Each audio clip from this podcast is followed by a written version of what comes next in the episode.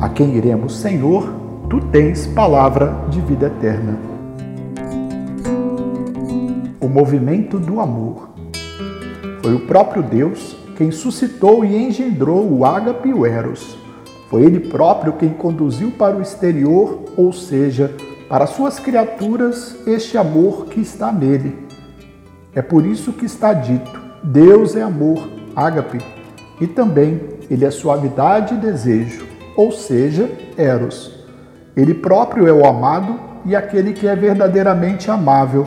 Por isso está dito que o eros amoroso se expande dele e que ele próprio, que engendrou o Eros, é verdadeiramente amável e amado, desejável e digno de ser escolhido.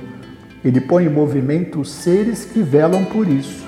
Aqueles para os quais se orienta o poder do seu desejo, desejam-no em igual medida.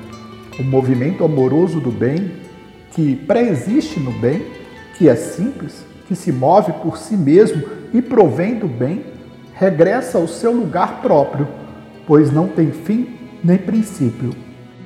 Tal movimento significa o nosso impulso perpétuo para o divino e a nossa união com ele, pois a união amorosa com Deus eleva-se e situa-se acima de qualquer outra união. São Máximo, o confessor, monge e teólogo.